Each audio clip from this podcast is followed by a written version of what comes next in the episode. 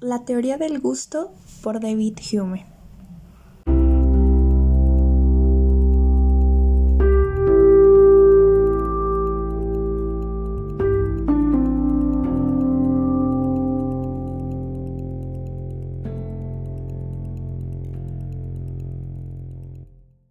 Muy buenos días, tardes o noches a todas las personas que me escuchan en este nuevo podcast.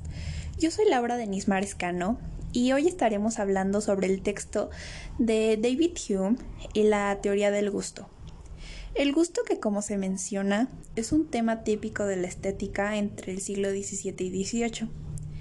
El problema que Hume nos plantea es que a diferencia de otros hechos en los que se puede llegar a una conclusión, cuando hablamos del gusto no se puede resolver tan fácil. No hay manera de demostrar aparentemente que el gusto de alguien más, pues está mal. Pero dejando de lado lo subjetivo y considerando que lo que puede agradar y desagradar no se trata ni va relacionado con la verdad y la falsedad, Hume no se conforma con que lo bello es bello porque a alguien le parezca así y ya. Entonces, se le empieza a buscar una justificación y toma de ejemplo a los primeros empiristas lógicos en donde sus juicios estéticos puros, en donde era solo decir, no pues, esto es bello y este cuadro es más bello que el otro y ya. Pero carece de todo el conjunto de propuestas del por qué. Y esto produce una posición bastante insatisfactoria y pasamos a encontrarnos con el laberinto de opciones que es el mundo del arte, de su producción y su apreciación. Todo este entorno en donde se le ha hecho presente la palabra buen gusto o mal gusto. Entonces, ¿qué procede en estas situaciones?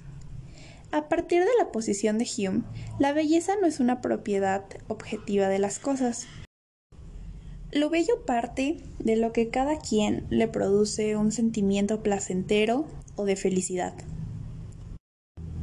Luego pasamos a las reglas de composición, que en el arte es bastante importante y es claro que se modifican, se varían, pero siguen estando ahí. Ya depende obviamente del artista eh, que toma todas estas reglas, todos esos estándares y los va modificando a su, a su parecer, pero pues no dejan de estar ahí presentes y de respetarse.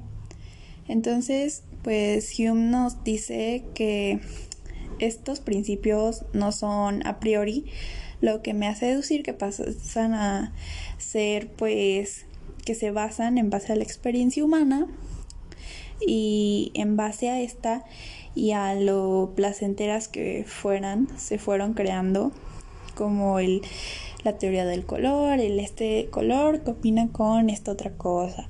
Este los cuadrados tienen que ir así, este em, aquí tienen que ir más elementos de este lado para que el peso visual se recargue de este, etcétera, etcétera, etcétera.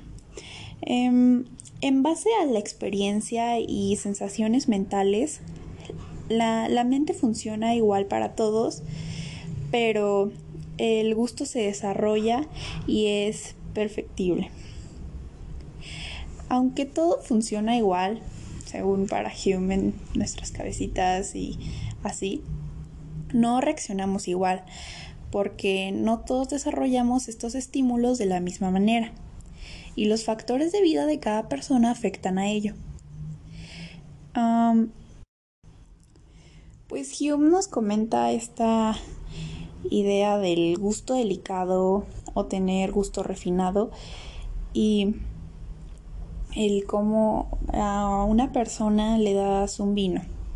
Entonces, alguien con gusto delicado, refinado, este te va a decir, no, pues este vino fue de tal, parece de tal año, tiene tales tonos, es bla, bla, bla, bla, y te va a dar toda una descripción sobre ese vino.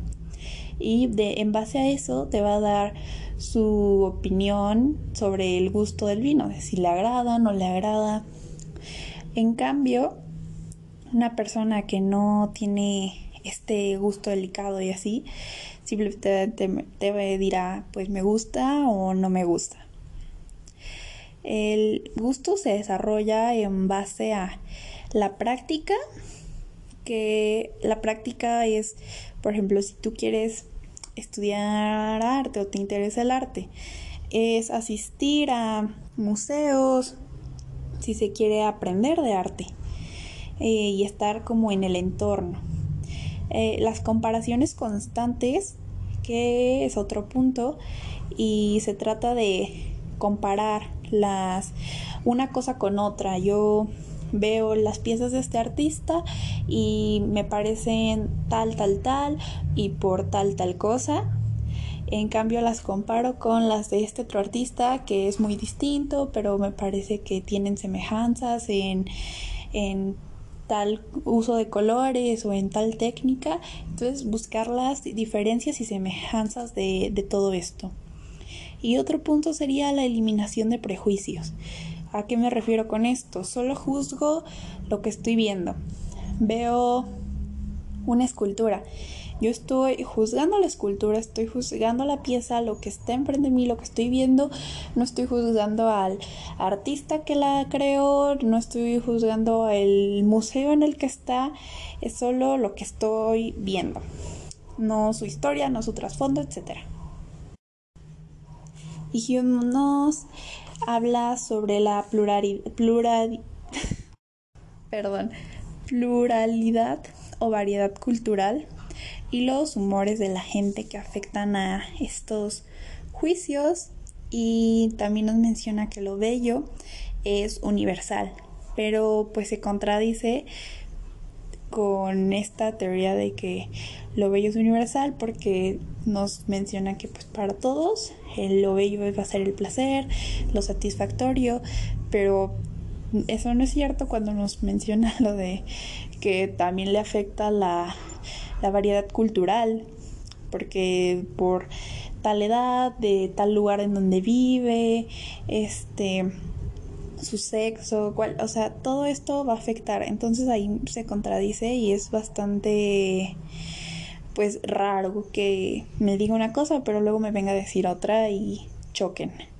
Luego, em, igual, se nos menciona sobre estas reglas y todo y que un juez tiene que dar como este juicio, pero como nos menciona el texto, un juez se basa en reglas, en reglas que los mismos jueces crearon, entonces va siendo como un ciclo infinito y pues ahí mismo también se contradice, así como también lo ausenta el lado social histórico solo para basarse en la mente. Para él la mente acá es el top y no, no piensa en otra cosa, como lo del lado pues sí, histórico social, el contexto de todo esto.